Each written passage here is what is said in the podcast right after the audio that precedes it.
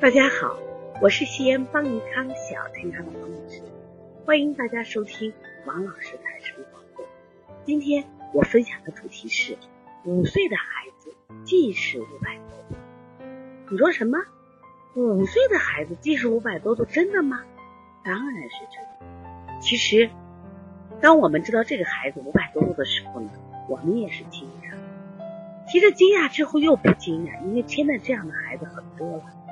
其实之所以是惊讶，按照我们人的正常的眼睛的发育的话，一般五岁的孩子是不会近视的。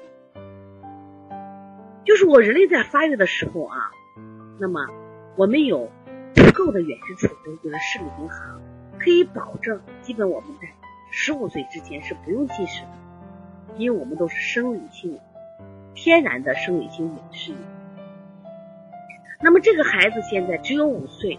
那么他本该还有一百七十五到一百度的这个远视储备，结果现在这个孩子远视储备早早的消耗光了，而且呢已经近视五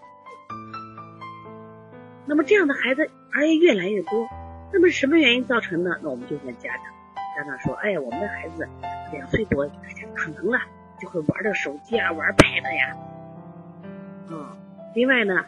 这个小孩我们也报了班级比较多，学乐高呀，学围棋呀，弹钢琴呀。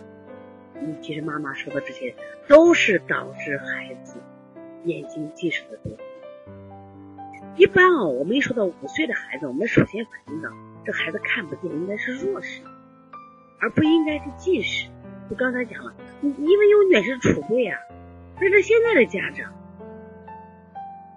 因为我们可能经济条件比较好。因为现在的信息可能传达也比较快，因为我们的家长呀，给孩子的这种压力也比较啊，攀比呀、报班啊、学习呀，结果让孩子使用眼睛就是近视力的时候越来越多，结果导致什么呀？他们的眼睛就要发挥高度的调节力，造成了睫状肌的紧。那么他长期处于疲劳状态。家长没有发现呀？你作业不做完不行，报了班不上不行，钢琴不练不行，舞蹈不练不行，围棋不下不行，结果就会导致什么呀？那么这些孩子呢，他这个视细胞呢就得得不到正常的怎么样刺激和休息，所以他的视功能就慢慢的出现了下降，这是非常危险的。因为我们正常说啊，一个孩子在嗯成长过程中，他如果在小学高段近视，他在初中的时候基本是中度近视，那么到了这个高中和大学的时候就是高度近视了。高度近视的风险是他会就视网膜脱落。如果你的孩子五岁都会五百多度，那么这个孩子可能小学毕业的时候以前是非常可怕的，就是孩子随时有失明的风险。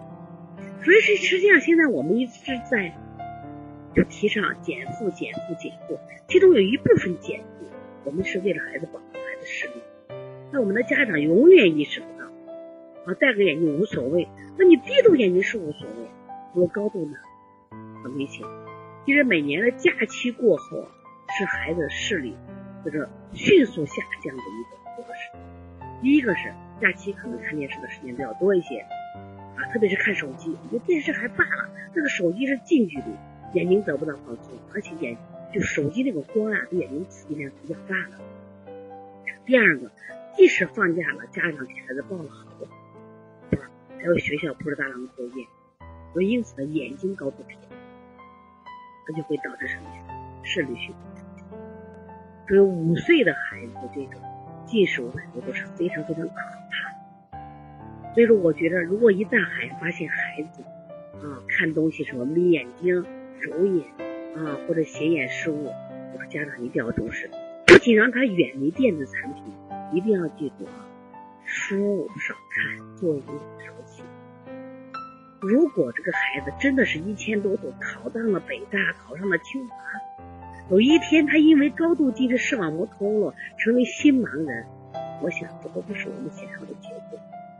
会失去一切，所以因此啊，保护孩子的视力是非常重要的事情。你不要等到孩子眼睛过度发育以后，你后悔来不及。学习一生都在学习，但是视力一旦发育过度，眼轴一定发育过长，那么这个孩子的眼睛就实在处于是危险的地方。所以现在我们的盲人每年都在制造新盲人，这是非常可怕。所谓的新盲人，就是原来是好的，后来因为我们过度的学习啊，过度的使用眼睛，导致了视力下降。而且这一类的孩子，他们患其他眼病的机会也会更多。那么因此啊，这个孩子也许。可能学习成绩好了，那他的生命质量会越来越高。生活眼睛不好了，生活质量太差。所以希望我们的家长最爱他。如果你的孩子也有这样那样的问题，可以直接拨打我的电话：幺三五七幺九幺六四八九。另外，我们在四月九号，我们将有就是小孩即时弱视调理的中医疗法。我们用这个铂金、按摩、莲花针、食育疗法等等啊。说如果大家有兴趣，可以来学习。可以加我们微信幺七七九幺四零三三零七。